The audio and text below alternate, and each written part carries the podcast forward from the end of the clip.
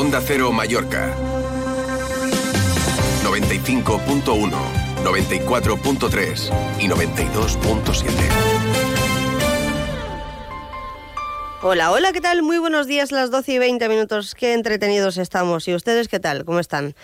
No ha acabado el primer mes del 24, ni el primer mes de enero de este año 24, y ya tenemos una nueva crisis política que esta vez salpica seria y directamente al gobierno balear del PP porque pone en riesgo la estabilidad del Ejecutivo Autonómico, por mucho que Marga Proens diga que ahora mismo la desintegración de Vox en Baleares afecta solamente a la actividad parlamentaria y no a su gobierno. Ayer se lo contábamos aquí con los sonidos del día. El PP Balear depende de los votos de los siete diputados de Vox para sacar sus iniciativas legislativas. Antes, ocho con Chisco Cardona, el diputado que se dio de baja en el partido, pero guardó su acta. Seguro que lo recuerdan. Este motivó la última gran crisis en la formación de Santiago Bascal, aquí en Baleares, que ahora parece haber saltado por los aires en las islas. Y por si fuera poco, los apoyos al gobierno del PP son aún más complicados desde que el presidente del Consejo de Formentera, el díscolo también, Llorens Córdoba, se alejara del PP y de su propia formación. La alianza se unió. Su voto resulta una incógnita en cada votación. La aritmética parlamentaria, por tanto, parece complicada, si no endiablada, desde luego caprichosa, con este último giro de los cinco críticos de Vox, integrados, por cierto, por su ala más dura. Los diputados Idoia Rivas, Sergio Rodríguez, Agustín Buades, Manuela Cañadas y María José Verdú. En la otra bancada, en el bando de Santiago Abascal e Ignacio Garriga, la Dirección Nacional los dos diputados inicialmente expulsados de manera unilateral por el ala dura, Patricia de las Heras y Gabriel Lesen. ¿Qué pasará a partir de ahora? Dependerá de la contundencia de la Dirección Nacional y del apego a los escaños que tienen los díscolos. Y si se preguntan por la estabilidad de las otras grandes instituciones donde gobierna el PP con el apoyo de Vox, porque de momento la del gobierno balear no está garantizada, el principio el pacto en el Consejo de Mallorca entre PP y Vox no peligra porque los de Abascal están en el equipo de gobierno y además asistieron de buena gana a la Asamblea Extraordinaria donde este fue reelegido. Y en el Ayuntamiento de Palma, los regidores liderados por Fulgencio Coy están fuera del gobierno municipal, pero en línea con el PP y Santiago Abascal, totalmente afines. ¿Podría pasarle a Marga Proens lo que a Pedro Sánchez. Y fíjense cómo es la comparación si es que las carga el, diablo. el diablo. ¿Podría pasarle a Marga Proens lo que a Pedro Sánchez con Junts a la hora de negociar acuerdos y la estabilidad del gobierno? Pues este es el panorama a esta hora, aquí en Baleares.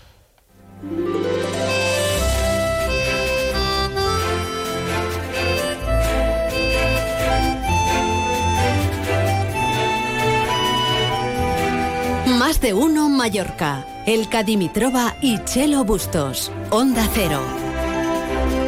Bienvenidos y bienvenidas a Más de Uno Mallorca. Enseguida vamos con la última hora informativa en torno a este asunto, que es el principal, porque tiene que ver con la estabilidad del gobierno de Baleares. Y uh, yo que quería hablar de la Feria Fitur, sí, la semana post-Fitur, en los días de otra feria gastronómica que se está celebrando en IFEMA en estos momentos, Madrid Fusión, con una importante también delegación de Baleares.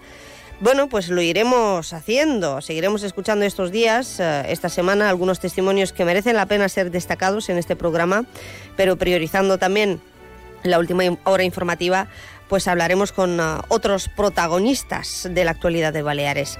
Iremos escuchando estos días, uh, como les había prometido, a profesores y alumnos de la Escuela de Hotelería de las Islas Baleares, que fue premio Onda Cero Mallorca, la escuela han participado ellos en ambas ferias, grandes voces del turismo como Pedro Iriondo, al frente de Viajes con Tiki, o responsables de cadenas uh, hoteleras que son ejemplo, un auténtico ejemplo de responsabilidad social, como es el caso de Viva Hotels. Entre otros protagonistas y otros testimonios que iremos uh, escuchando e incorporando aquí a este programa en la semana de Post Fitur. Y hay que priorizar la actualidad informativa, desde luego, que pasa por la crisis en Vox, así que voy a saludar al vicepresidente y a fin de la Dirección Nacional del Partido, a Fulgencio Coy, que sí puede hablar con nosotros. También lo ha hecho Patricia de las Heras, eh, la actual presidenta del partido, expulsada por sus propios compañeros.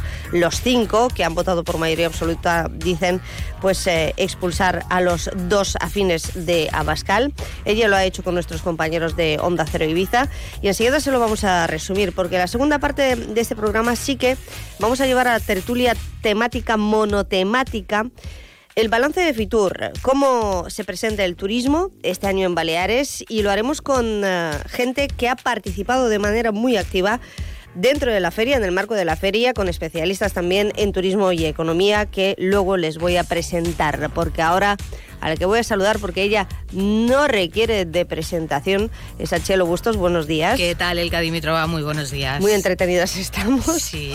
Pero bueno, mañana tenemos otro reto, hablar de educación ambiental. Mañana miércoles vamos a hablar de educación ambiental, como tú dices, de la importancia de preservar y proteger nuestro planeta. Vamos a traer iniciativas que se están llevando a cabo en Mallorca y esperamos motivar a nuestros oyentes para que eh, participen, para que bueno, pues nos hagan llegar nuestras notas de voz eh, si así lo consideran. Este miércoles, desde las 12 y 20, más de uno en Mallorca, especial Día Mundial de la Educación Ambiental, con la colaboración de Maya, Colegio Luis Vives, Ayuntamiento de Calviá, Ayuntamiento de Alcudia y Consejo de Mallorca.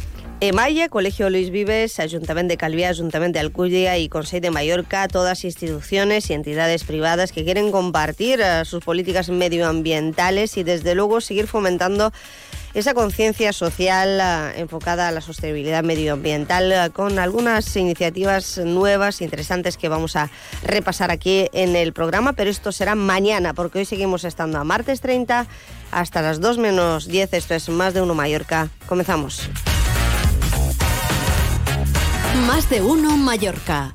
El Cadimitrova y Chelo Bustos.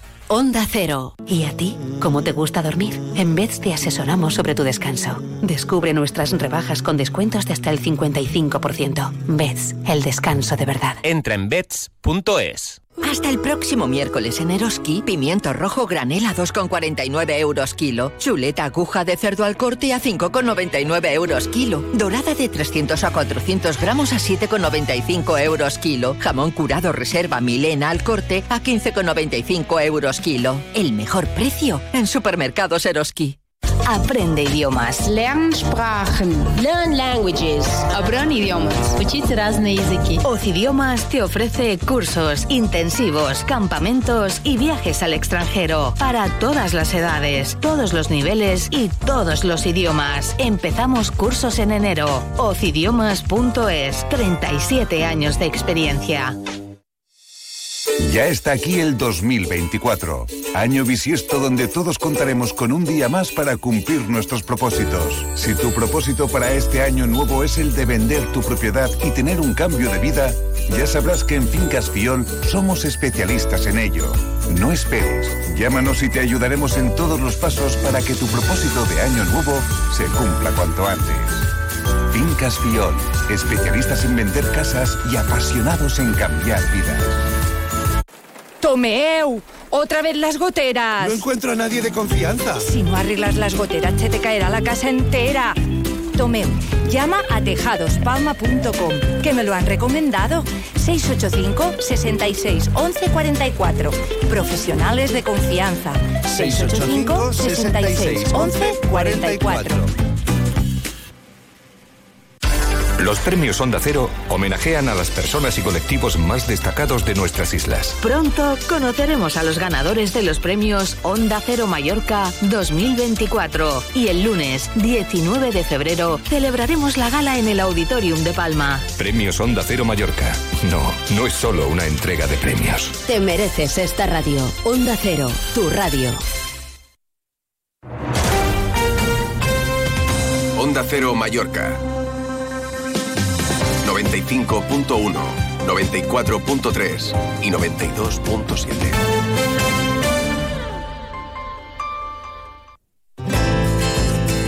Más de uno Mallorca.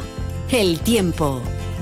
Sigue el buen tiempo a Iván Álvarez. Buenas tardes. Buenas tardes. Hoy en la isla de Mallorca seguimos con este tiempo estable debido al anticiclón que nos predomina y que nos deja intervalos eh, nubosos que tenderán a ir a menos a lo largo de lo que queda de jornada, con el viento que arrecia de intensidad moderada de componente este y con temperaturas que se van a mantener sin grandes cambios, alcanzando de máxima los 19 grados en Palma y los 18 en Inca. Es una información de la Agencia Estatal de Meteorología. Más de uno Mallorca. Noticias. Ahora vamos con las últimas reacciones al desmoronamiento, crisis abierta, que si implosión en Vox Baleares. Pero antes, uh, María Cortés, buen día. Hola, ¿qué tal? Buenos días. Un suceso que hemos conocido esta misma mañana con un uh, presunto caso de violencia de género, aunque todo apunta a que efectivamente ha sido un caso de violencia de género y con una víctima, una mujer que se sigue debatiendo entre la vida y la muerte. Sí, está en estado crítico tras sufrir, como decías, un presunto episodio de violencia de género. Fuentes de la Policía Nacional consultadas por Onda Cero han explicado que el incidente ha tenido lugar hacia las 3 de la madrugada en Palma. El supuesto agresor, un hombre de origen ecuatoriano de 50 años, permanece detenido por un, un delito de violencia de género y otro de tentativa de homicidio. Al parecer habría agredido a martillazos a su pareja, una mujer de 50 años mientras estaba durmiendo, golpeándola en la cabeza y en otras partes del cuerpo. Ha sido el propio detenido, es más, nos dicen desde la policía, quien ha dado aviso a las autoridades tras cometer esa agresión. Además, les contamos que 24 mujeres víctimas de trata han sido liberadas aquí en Mallorca en una operación realizada por la Policía Nacional en la que han sido detenidas ocho personas que formaban parte de una organización criminal. Las mujeres de origen latinoamericano eran explotadas en pisos de citas que estaban ubicados en Inca, Alcudia y Muro. Se les obligaba a ejercer la prostitución 24 horas al día en condiciones abusivas, cobrando el 50% de lo que obtenían por los servicios sexuales y vivían hacinadas en condiciones el de insalubridad. Y uh, vamos con lo de Vox, porque seguiremos con algunos invitados protagonistas de la actualidad para que nos digan uh, cuál es el futuro del partido, si es que tiene um, futuro aquí el partido en Baleares, con la mayor uh, crisis que se haya conocido hasta el momento y que afecta directamente al gobierno de Marca Proens. Vamos a ver, dábamos por hecho que Gabriel Lesen iba a dejar de ser presidente del Parlamento porque mañana la mesa del Parlamento debería dar trámite a esa petición de expulsión del grupo parlamentario de Vox, tanto de Patricia de las Heras, que es la presidenta de Vox aquí en Baleares, como de Gabriel Lesen. Pero parece ser, y así lo ha dicho Gabriel Lesen, que no va a renunciar a esa presidencia de la Cámara Autonómica. La Dirección Nacional del Partido ha dado instrucciones a los dirigentes aquí de Baleares para que no cedan su puesto. Van a pedir a los letrados de de la Cámara Balear un informe jurídico para poder mantener la presidencia. Lo ha explicado el todavía presidente del Parlamento, que insiste que, sin embargo, para ello necesita la mayoría de la mesa. Mm, los acuerdos se adoptan por mayoría. Vamos a ver, eh, yo voy a hablar con mis compañeros, les voy a transmitir las dudas jurídicas que vemos y, que lo recomendable es solicitar esos informes jurídicos. Quedaría la, decisión aplazada, quedaría sobre la mesa estos escritos hasta, hasta recabar esos informes jurídicos. Se aplaza hasta la siguiente mesa o hasta que estén los informes. O sea que el que vamos a tener que esperar lo que decide mañana esa mesa del Parlamento, si efectivamente el resto de grupos parlamentarios da apoyo a la propuesta de Gabriel Lesén para que no se tramite esa petición registrada por parte del grupo parlamentario para que se formalice la expulsión tanto de Gabriel Lesén como de Patricia de las Heras. Por, cierto, que Patricia de las Heras está siendo entrevistada ahora mismo por nuestros compañeros de Más de Uno, Ibiza y Formentera, así que esperemos que a las 2 menos 10 tengamos ya también la reacción de la máxima dirigente todavía del partido Vox aquí en Baleares.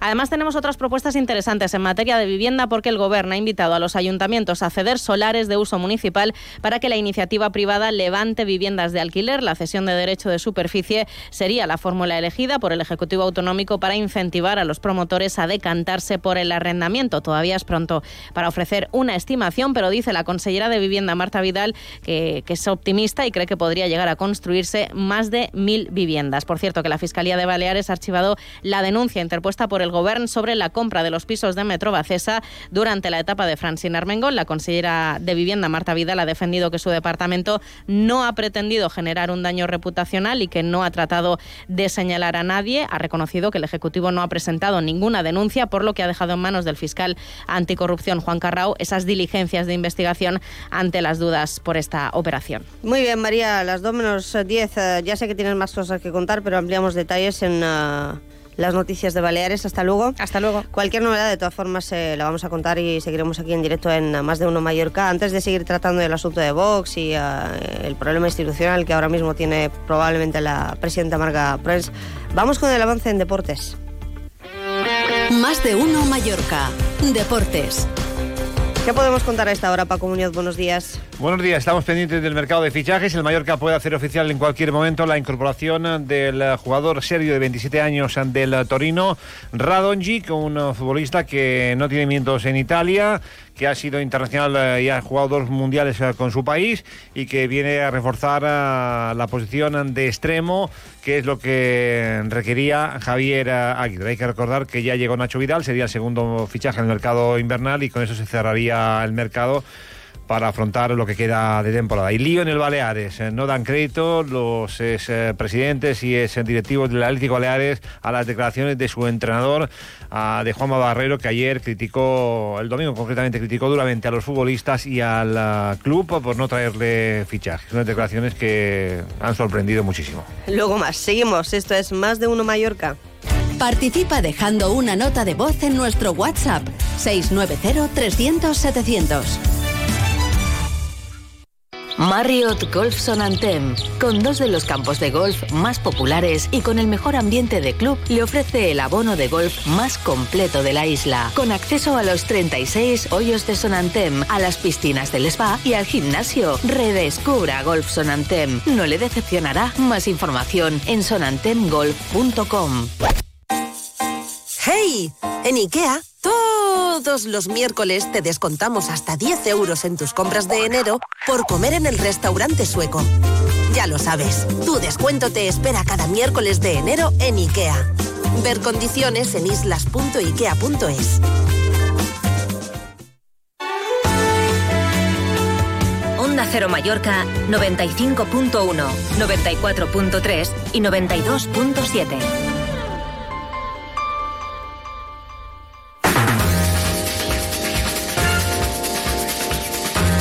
De uno Mallorca. La entrevista.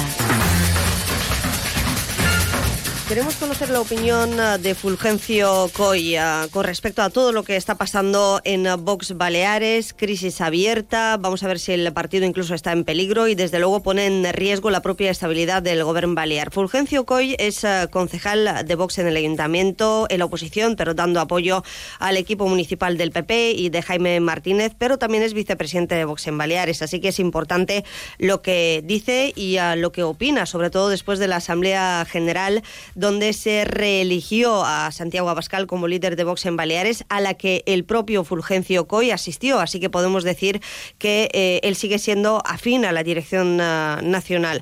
Buenos días. Muy buenos días, efectivamente. Es un placer estar aquí en Onda Cero y me he hecho una serie de, pues, podríamos decir, preguntas muy interesantes y bastantes si me permite ir de una en una. Es decir, efectivamente hubo una asamblea extraordinaria que fue un éxito, se llenó el local, había más de 2.000 personas y salió elegido de forma indiscutible Santiago Pascal como presidente por después de 10 años de uh, Vox, digamos, en la escena política. Bien, uh, dicho esto, pues uh, estuve en Madrid, lógicamente yo vine y me apunté y estoy en, en Vox pues precisamente para defender una serie de valores que son ni más ni menos los que ya conocemos y son indiscutibles, ¿no? Para mí Vox es un partido el que defiende con mayor claridad la Constitución, la unidad de España, la igualdad entre los españoles, eh, la seguridad, el trabajo, el empleo y muchísimas cosas más, ¿no? Y ahí seguimos. Bueno, lo que ha pasado aquí pues ha sido un poco sorprendente, mm, no es en absoluto bueno, pero hay que circunscribirlo donde ha pasado que es dentro, diríamos, del grupo parlamentario de Vox, que ahora ha prácticamente desaparecido. No ha desaparecido, diríamos, Vox ahí dentro porque hay dos personas maravillosas, que es la presidenta de Vox Baleares, Patricia de las Heras, y Gabriel Lesen. Los dos, pues, seguirán defendiendo eh, los postulados eh, que nos unen en Vox. Hay otros cinco sujetos, de acuerdo a la declaración de nuestro secretario general, cinco personas que creo que han cometido un error de falta de lealtad al partido y a los votantes que con eh, votos de Vox han hecho una apreciación totalmente difícil de entender, ¿no? Echar a la presidente, querer cambiar al presidente del Parlamento, algo inaudito, ¿no? Bueno, ya hubo un caso, ¿no? Con Unidas Podemos que creo que sacaron a una buena, porque lo hacía muy bien desde el punto de vista que era Huerta, creo, y pusieron a, un personaje que era encantador, pero creo que no era la persona adecuada para, para que estuviera ahí, era Balti, ¿no? Bien, conocido. Pues Chelo Huerta salió y aquí ha habido una operación extraña, en el mismo sentido. No es bueno, tampoco me consuela decir que en todos los partidos políticos ocurren estas cosas como en las familias políticas, pero lo que sí está claro es que esto se circunscribe en un área determinada. Allí tenemos uh, dos personas que han sido leales al partido, que negociaron muy bien en su momento los acuerdos entre el PP y Vox. Hay otros que forzaron la situación, provocaron una crisis, tratando de pues uh, poner el techo de gasto en condiciones y luego al final hemos visto cómo ha terminado. Bueno, eh, podemos decir que no hay mal que por bien no venga, ¿no? ¿Y cuál va a, ser, ¿cuál va a ser el bien, Fulgencio? ¿Cuál va a ser el bien a partir de ahora? Porque el partido, efectivamente, usted lo acaba de decir, eh, está a punto de desaparecer en la actividad parlamentaria porque damos por hecho que esos cinco diputados díscolos van a ser expulsados, pero no van a renunciar a sus actas. Por tanto, eh, sus votos van a seguir siendo necesarios en el Parlamento Balear para dar estabilidad al gobierno de, de Marga Prens. Eh, ¿qué, es lo bueno de, de, todo esto? Porque peligra hasta el partido en Baleares. Bueno, lo bueno es que lo vamos a superar esto. Y el, el peligro de por Baleares eh, no existe. Ha habido esta crisis, pero yo estoy convencido de que los que realmente estamos en Vox por principios y no por otras razones de ambición personal o, como ya se ha dicho, digamos, eh, eh, miembros díscolos, como los han definido, pues bueno, es una cosa que no es buena, pero esto lo que va a permitir es pues aclarar quién es quién y que los que realmente estamos para servir seguiremos el partido bien. El problema, uh, lógicamente, es un problema que se encontrará la presidenta del gobierno balear, que, bueno, tiene soluciones. Yo no voy a decir qué es lo que tiene que hacer. Yo sí, realmente sé lo que haría y es muy sencillo. Uh, pero, en fin, quiero decir que el Partido Popular decidirá y lo que vamos a hacer nosotros en Vox pues simplemente seguir, diríamos, la directiva de Vox Nacional. Tenemos una magnífica presidente que se llama Patricia de las Heras, que eh, ha demostrado su gran valía en las Cortes y aquí, y que ha sido, sin lugar a duda, totalmente apoyada por Vox Nacional, lo mismo que Gabriel Desén. Bueno, nos quedamos con esto, pero nos quedamos con una representación que Vox va a tener su voz. Eh, ¿qué, es lo que debería, ¿Qué es lo que debería hacer Marga Proens entonces? Usted lo tiene claro, para garantizar la estabilidad, la aritmética parlamentaria no va a ser fácil. ¿Qué es lo que debería hacer Proens? Bueno, vamos a ver, desde voy a hablar como ciudadano de a pie, ¿eh? que ve una escena no deseada y que ya se ha encontrado y que nosotros, eh, Vox y Vox Baleares, lamentamos, ¿no?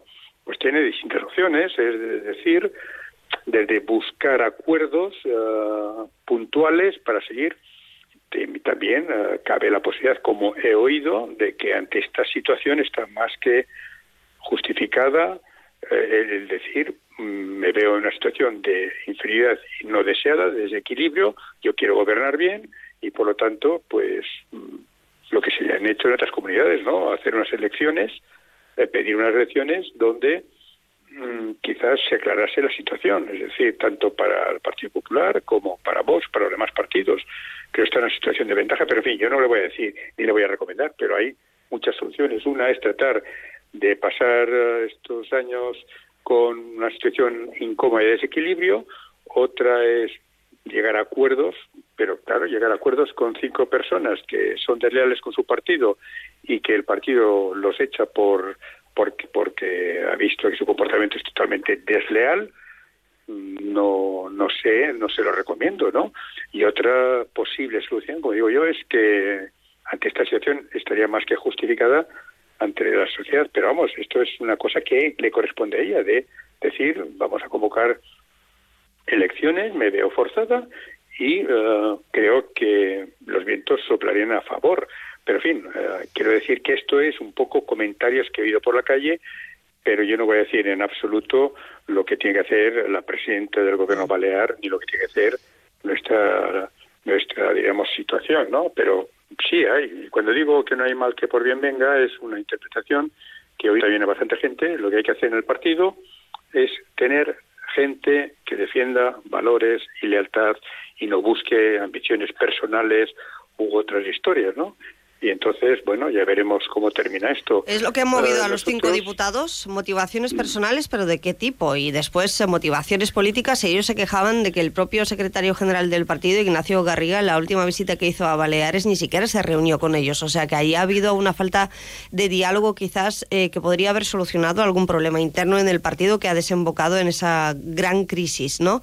Eh, ¿No cree que por parte de la Dirección Nacional también se podrían haber hecho las cosas mejor, incluso la presidencia de las islas? No, en absoluto. Yo creo que esto no es, diríamos, en el fado de un día o de una semana. Esto lleva bastante tiempo, me da la sensación, cociéndose.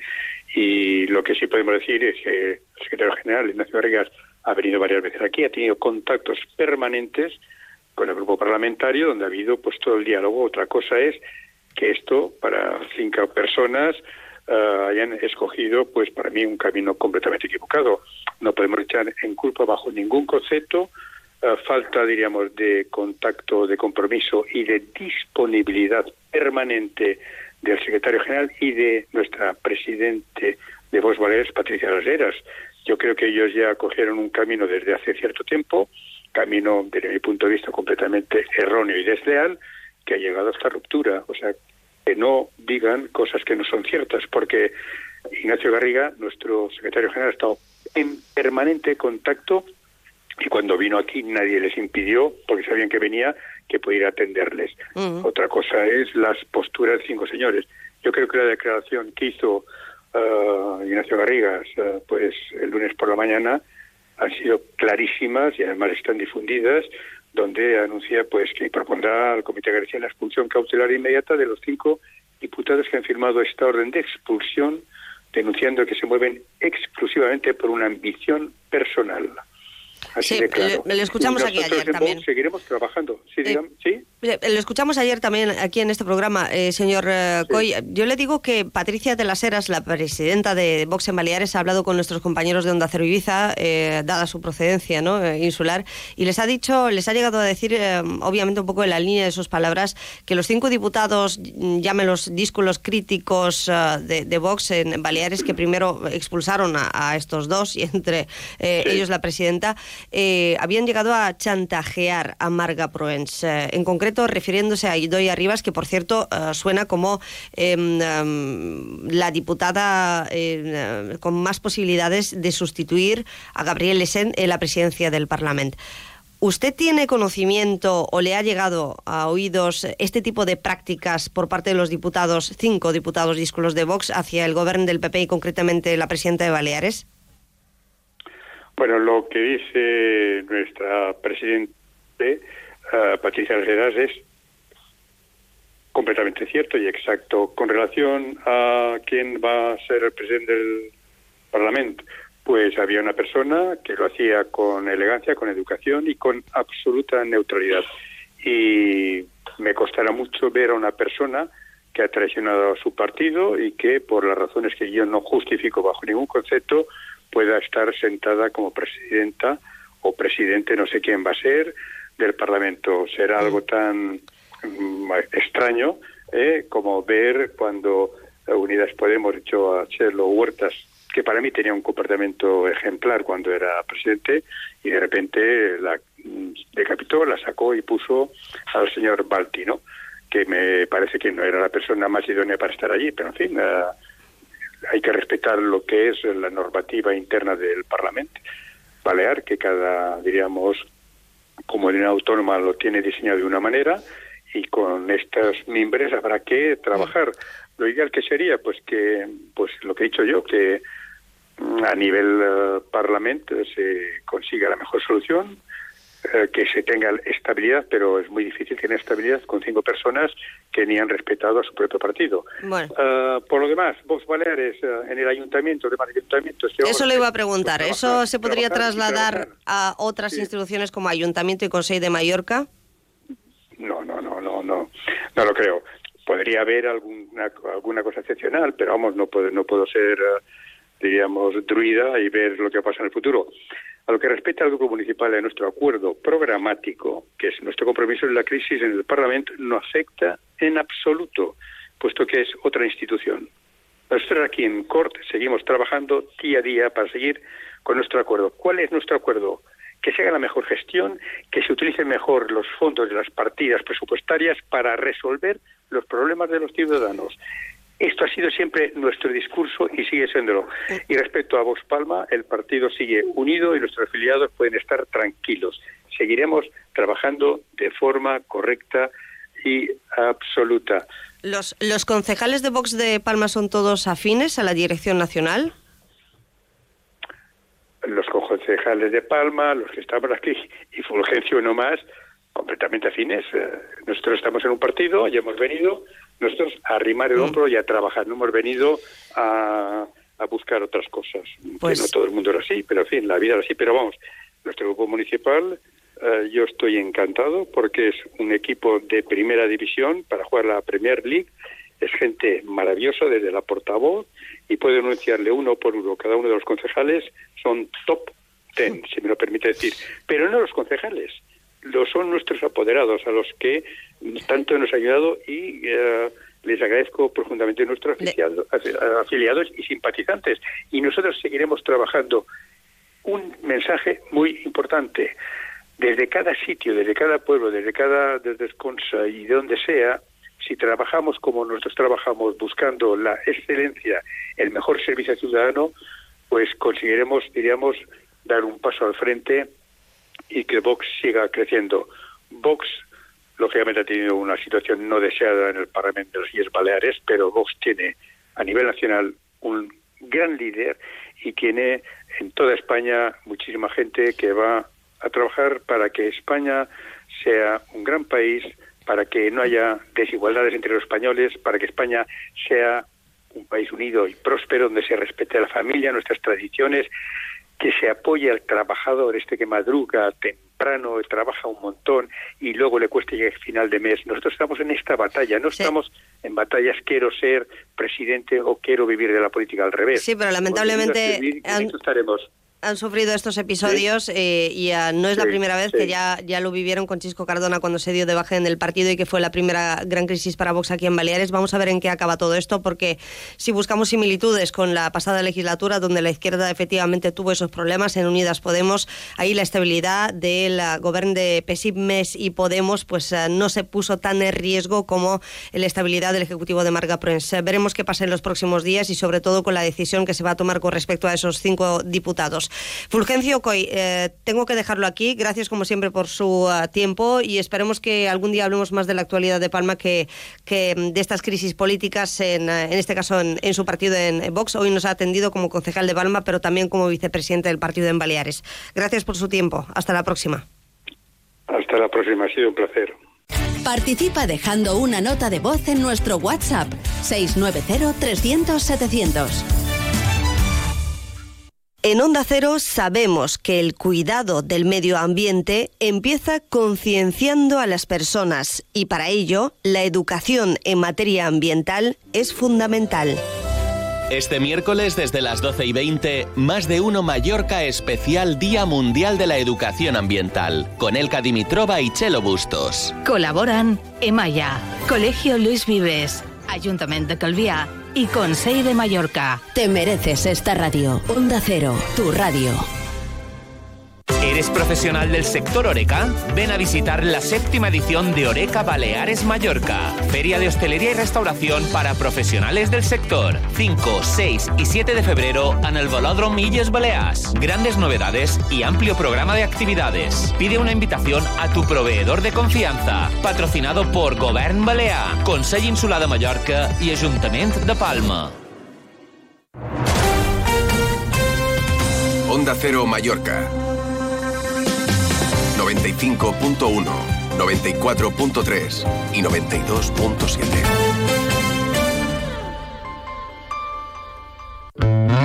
L'Ajuntament de Palma us informa de tots els serveis i activitats al vostre abast.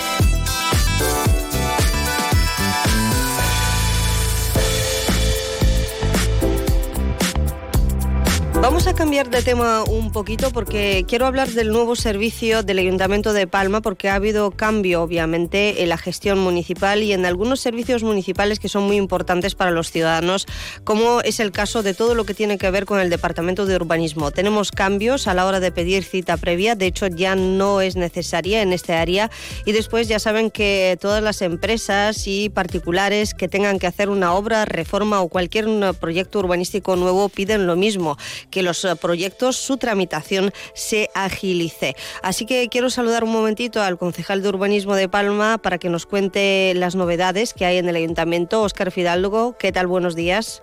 Buenos días y muchas gracias por la oportunidad que me dais de explicarme las ondas. Bueno, pues lo primero, ¿en qué ha cambiado la atención al ciudadano en el área de urbanismo en los últimos días? Pues que hemos eliminado la cita previa, que era un requisito que se instaló mediante el COVID y que ya no era necesario, sino que además entiendo que era abusivo para los usuarios. Los usuarios no tienen que volver a la gerencia de urbanismo a pedir cita, ya disponen de cita sin solicitarla previamente y además de eso eh, tenemos una ventanilla específica para mayores de 65 años y para personas con discapacidad. En horario, obviamente, de la Administración Pública pueden acudir los ciudadanos sin necesidad de cita previa y además dando prioridad a los que más lo necesitan o a los más vulnerables. Esta es una novedad importante, pero ya que estamos hablando con el concejal de urbanismo, obviamente supongo que uno de los grandes retos que tiene el ayuntamiento es agilizar las licencias. Es una asignatura pendiente eh, de la que, por cierto, llevo hablando yo por lo menos, por lo menos en las últimas dos legislaturas, ¿se comprometen con algún cambio en la agilización?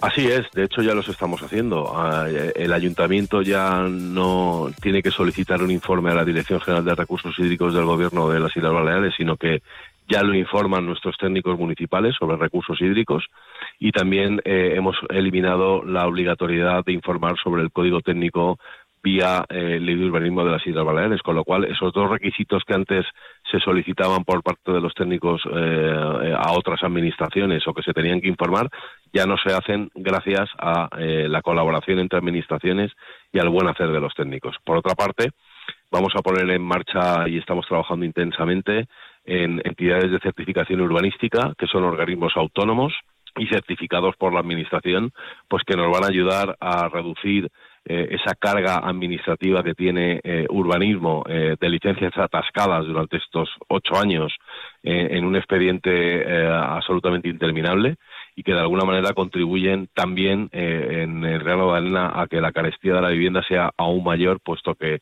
las reformas y las nuevas construcciones también se ven impedidas mm. por los interminables procesos administrativos que estamos acortando y agilizando pues para que todo en el área de vivienda y urbanismo funcione mucho mejor. Venimos de un año, un año y medio de espera de media para una licencia urbanística. ¿A qué plazos se comprometen y en qué tiempos nos movemos ahora mismo en Palma?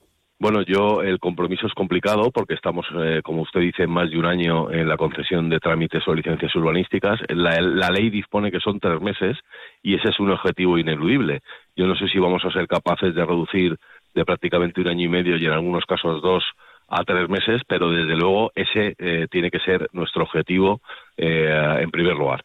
Eh, no sé si serán cuatro, cinco o seis meses, pero lo que es inadmisible son los plazos que hemos heredado, que están sobre la mesa y que en una situación como la actual son pues inadmisibles. Pues este es uno de los objetivos para la actual administración municipal, en este caso en Palma, y así ha arrancado el área de urbanismo este 2024 con Óscar Fidalgo a la cabeza, que también se ocupa de otras áreas, pero esta digamos que es la más importante y la que probablemente más afecta a los ciudadanos y a las empresas. Gracias por habernos atendido y desde luego estaremos aquí para dar eh, buenas noticias y novedades informativas en torno a su área. Pues muchas gracias, muchas gracias a vosotros y buen día.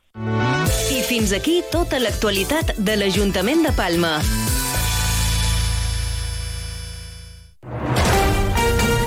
Te mereces esta radio. Onda Cero, tu radio. Hasta el próximo miércoles en Eroski, pimiento rojo granela 2,49 euros kilo, chuleta aguja de cerdo al corte a 5,99 euros kilo, dorada de 300 a 400 gramos a 7,95 euros kilo, jamón curado reserva Milena al corte a 15,95 euros kilo. El mejor precio en supermercados Eroski. Rebajas rompedoras. Aprovechate ahora del tijeretazo de Ópticas Florida con el 50% de descuento. Ven al tijeretazo de Ópticas Florida y paga la mitad. Onda Cero Mallorca 95.1, 94.3 y 92.7. Mediodía en Canarias.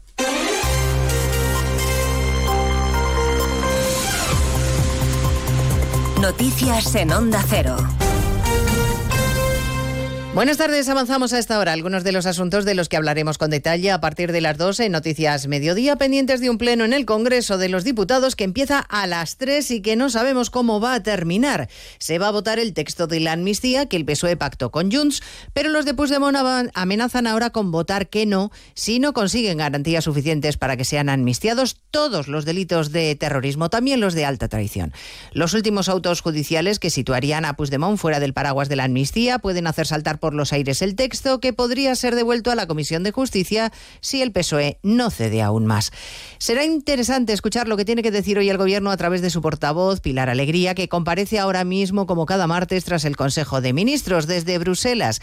El presidente de la Generalitat Per Aragonés no ha querido valorar el posible no de Junts, se ha limitado a elogiar el texto que, aunque mejorable, dice, es robusto. Yo no me voy a posicionar sobre cuáles son las declaraciones o las comunicaciones de, de otras formaciones políticas. La ley de amnistía es una ley importante, es una ley robusta, es una ley que evidentemente se puede seguir trabajando, pero lo más importante es que se pueda aprobar esta ley para superar la represión. Sánchez, que estará en el Pleno esta tarde, de momento guarda silencio, mientras el líder del Partido Popular, Núñez Feijóo, habla de esperpento y patetismo. Y lo que sucede en España ya no es que sea preocupante, es que realmente empieza a ser patético. Esta misma tarde vamos a votar en el Congreso de los Diputados una ley impensable en cualquier país de nuestro entorno. Es una ley hecha a la medida de un prófugo en un chalet de Waterloo y negociada pues fuera del Congreso de los Diputados y fuera de España? A partir de las dos recordaremos el dato del PIB del año pasado que acelera en el cuarto trimestre y creció en el conjunto del año un 2,5%, algo más de lo previsto. El dato de la inflación de enero no fue en cambio tan bueno porque los precios repuntaron un 3,4% por culpa sobre todo de la electricidad. El ministro de Economía, Carlos Cuerpo, sostiene en todo caso que la tendencia es buena. Sigue esta senda de moderación de la inflación que está siendo compatible con el mantenimiento de las medidas de apoyo a los hogares y empresas más afectados por la subida de los precios. Estamos demostrando desde el Gobierno que es posible conjugar crecimiento económico, creación de empleo y medidas destinadas a la protección social y al bienestar de ciudadanos, hogares y empresas. La economía de la eurozona de momento ha esquivado la recesión técnica porque el último trimestre de 2023 creció un 0%, se estanca, pero no retrocede. Si hablamos de salarios, el poder adquisitivo de los trabajadores solo aumentó el año pasado en Baleares y en Canarias. La brecha entre el sueldo autonómico más alto y el más bajo sigue creciendo. Superó los 700 euros de diferencia. Jessica de Jesús. La diferencia entre la comunidad autónoma con el mayor salario y aquella con el menos según ADECO. Además, es cierto que el salario medio en España crece un 5,4% anual, situándose en los 1.920 euros anuales en 2023, pero a su vez cae el poder de compra un 2,6%, lo que equivale a 610 euros menos al año en el bolsillo de los españoles. Solo en Baleares y Canarias aumenta el poder de compra del salario medio, mientras que los trabajadores de Madrid, La Rioja, Cataluña y Navarra son los que más pierden. El Partido Popular va a registrar la petición de comparecencia en el Congreso de varios ministros para que expliquen lo que a su juicio está siendo una inacción del Gobierno en la crisis de los camioneros en Francia y las consecuencias en los transportistas españoles, que aseguran que pierden cerca de 12 millones de euros cada día que tienen que estar parados por la huelga de los franceses y que siguen denunciando los actos vandálicos de los camioneros de Francia que destrozan su mercancía. Los agricultores navarros concretarán esta misma semana la fecha de las movilizaciones que van a llevar a cabo si no hay una solución. Yo creo que para se puede llegar a un acuerdo antes, pero si no, la fecha límite es el 1 de febrero para diseñar eh, la, el tipo de actuaciones que no va a diferir mucho de, las que están ocurriendo y aconteciendo en Europa. La crisis abierta en Vox en Baleares ha puesto en peligro la estabilidad del gobierno en las islas de Marga Proens, que tiene el apoyo de los cinco diputados díscolos con la dirección que Abascal ha expulsado del partido. La presidenta sostiene que el enfrentamiento solo afecta al Parlamento, pero la verdad es que empieza a planear la sombra de un adelanto electoral. Baleares, María Cortés. De hecho, los fieles a la dirección nacional de Vox apuestan porque la presidenta balear, Marga Proens, convoque elecciones anticipadas. En Onda Cero, la presidenta de Vox en las Islas, Patricia de las Heras, ha acusado a Idoya Rivas, una de las cinco diputadas díscolas que ha provocado su cese del grupo parlamentario, de chantajear a Marga Proens. Me consta que, que Idoya había reunido a puerta cerrada a Marga Proens para entrar en el gobierno. Pues ella tendrá varias opciones, ¿no? O, o someterse al chantaje de estos díscolos, de estos personajes, o mm, convocar elecciones anticipadas. El partido se prepara además para una batalla jurídica. El todavía presidente del Parlamento, Gabriel Lesen, ha confirmado que no renunciará a la presidencia. Y un apunte más. Nuevo récord de temperatura en Europa confirmado hoy por la Organización Meteorológica Mundial. Se registró en Sicilia el 11 de agosto de 2021 cuando el termómetro alcanzó los 48,8 grados centígrados. Pues de todo ello hablamos en 55 minutos, cuando resumamos la actualidad de esta mañana de martes 30 de enero. Elena Gijón, a las 2, Noticias Mediodía.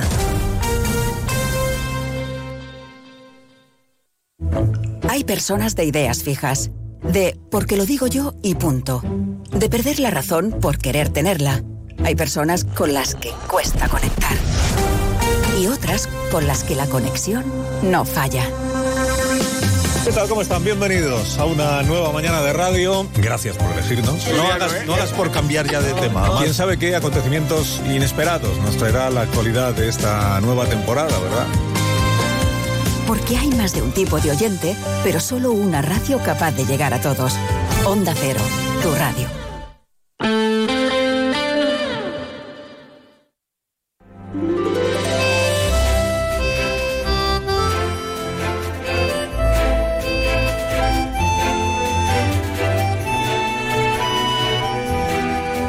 De uno Mallorca. El Cadimitrova y Chelo Bustos. Onda Cero.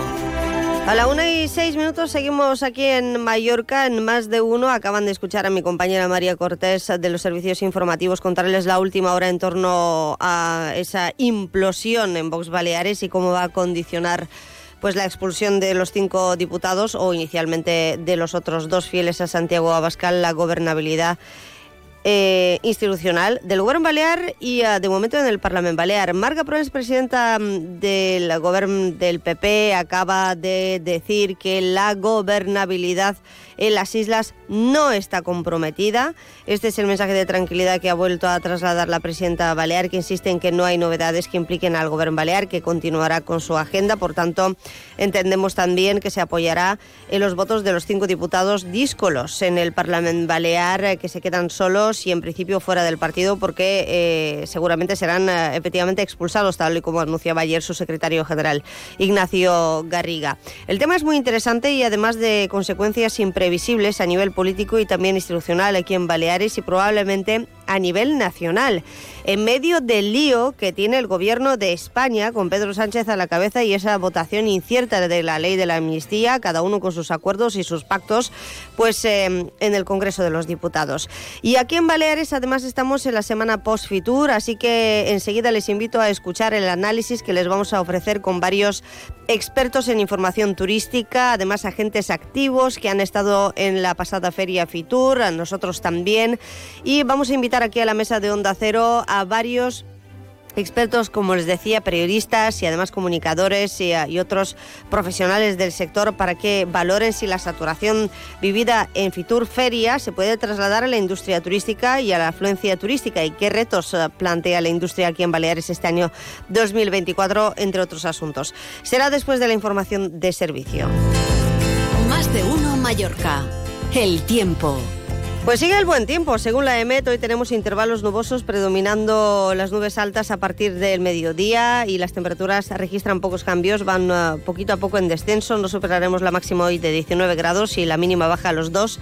El viento sopla entre flojo y moderado de componente este. Más de uno Mallorca. El tráfico. DGT de Baleares conectamos con Daniel Fondes. Uh, buenas tardes. ¿Cómo está la circulación? ¿Qué tal? Muy buenas tardes. Pues muy tranquila. A estas horas el tráfico es fluido en, principal, en todas las principales vías. Eh, algo más de tráfico encontramos en las llegadas a Palma desde la autopista de Yucmayor. También en la entrada a Palma desde la carretera de Vallemosa encontramos algo más de circulación. Pero en general la, la circulación a estas horas es fluida. Es todo. Muy buenas tardes. Muy bien, pues con esta situación vamos hasta el Campo Mayor Cachelo. Ayúdame a conocer las ofertas y productos que tenemos eh, ya mismito en Alcampo. Ofertas seguro que algún detallito que nos va a ir súper bien el 14 de febrero, que ya sabemos que es una fecha muy mágica y muy romántica. ¿Y qué pasa hasta el 14 de febrero en el Campo Mallorca? Pues que hay cientos de productos a un euro, así que podemos aprovecharlo. Miles de artículos a un euro, seguro que encontramos alguno que nos haga especial ilusión. Que Alcampo tiene nueva app y que reparten a domicilio, recuerden, de lunes a sábado con la compra online. En Marrachí, aquí en Mallorca. Vamos enseguida con la tertulia monográfica después de nuestro paso por Fitur y varios días de programación especial. Como les decía al principio de este programa, iremos escuchando algunos uh, testimonios interesantes, pero antes valoramos el balance con uh, varios invitados. Participa dejando una nota de voz en nuestro WhatsApp 690 300 700.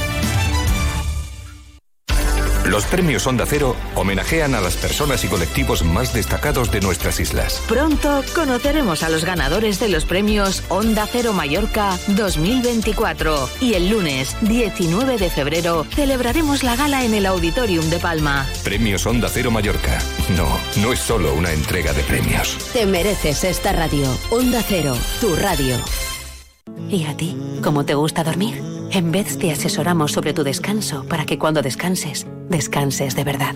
Descubre ahora nuestras rebajas con descuentos de hasta el 55% en colchones y complementos de descanso de las mejores marcas. Encuentra tu tienda más cercana en beds.es. Beds, el descanso de verdad. Beds, en Palma, Inca y Manacor. El mejor descanso y en un hotel de 5 estrellas. ¡Qué lujazo! El Hotel Hospes Maricelana Spa tiene la mejor oferta para residentes. 30% de descuento en el alojamiento con el código Maricel Friends para reservas hasta el 22 de marzo. Infórmate en hospes.com o en el 971 70 77 44. Ya tengo colegio plurilingüe para mis hijos, el Liceo Francés Internacional de Palma, de los 3 a los 18 años. Los preparan para acceder a las mejores universidades de España y de todo el mundo. Pero mis hijos van a empezar secundaria. No hay problema. Cuentan con un programa de adaptación para adquirir el nivel de francés necesario. Descúbrelo personalmente en sus jornadas de puertas abiertas del 22 al 26 de enero. Reserva tu plaza en lfipalma.es. Un nuevo año, nuevos propósitos, nuevas tendencias, nuevas sensaciones. Llega el momento de renovar tu hogar, tener lo último en diseño, disfrutar del mejor confort, descansar mucho más. Y todo en un lugar único. Best Comfort. Rebajas con hasta el 50% en sofás y colchones para que te sientas mucho mejor. Best Comfort. En Mallorca, en Camí de Jesús 38, Polígono Can Valero, Palma. bestcomfortmallorca.com La mejor calidad al mejor precio en supermercados Big.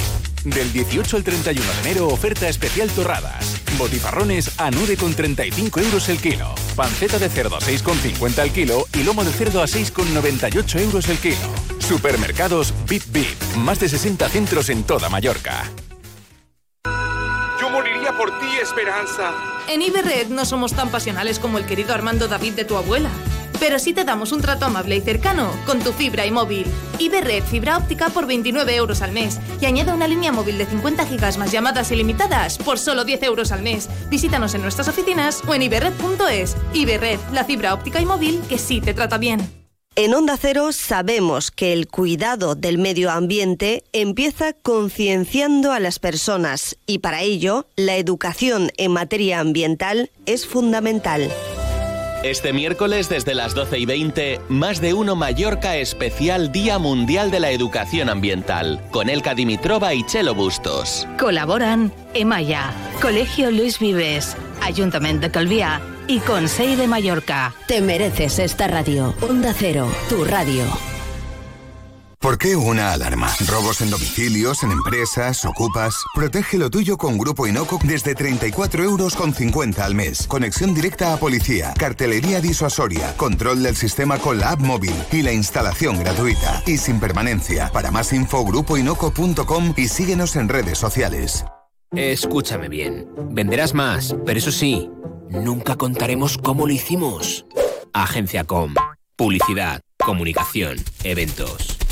Infolegal Abogados, especialistas en accidentes de tráfico, reclamaciones de todo tipo de deudas y de gastos de hipoteca. Solo le cobramos un porcentaje de la cantidad que recupera. Llámenos al 971-720-706. Le esperamos en Avenida Argentina, esquina con calle Caro. Infolegal Abogados. Solo cobramos si ganamos. Cambia la imagen de tu hogar o empresa como siempre has soñado. Decotex Balear te ofrece todo tipo de revestimientos de suelos y paredes, cortinas, parquets, moquetas, alfombras jardines verticales a medida. Distribución e instalación oficial de primeras marcas. Visita nuestro showroom en Gremio Hortelans 5, Polígono Son Rusiñol o en decotexbalear.com. Haz tu sueño realidad con Decotex Balear. Onda Cero Mallorca. 95.1, 94.3 y 92.7.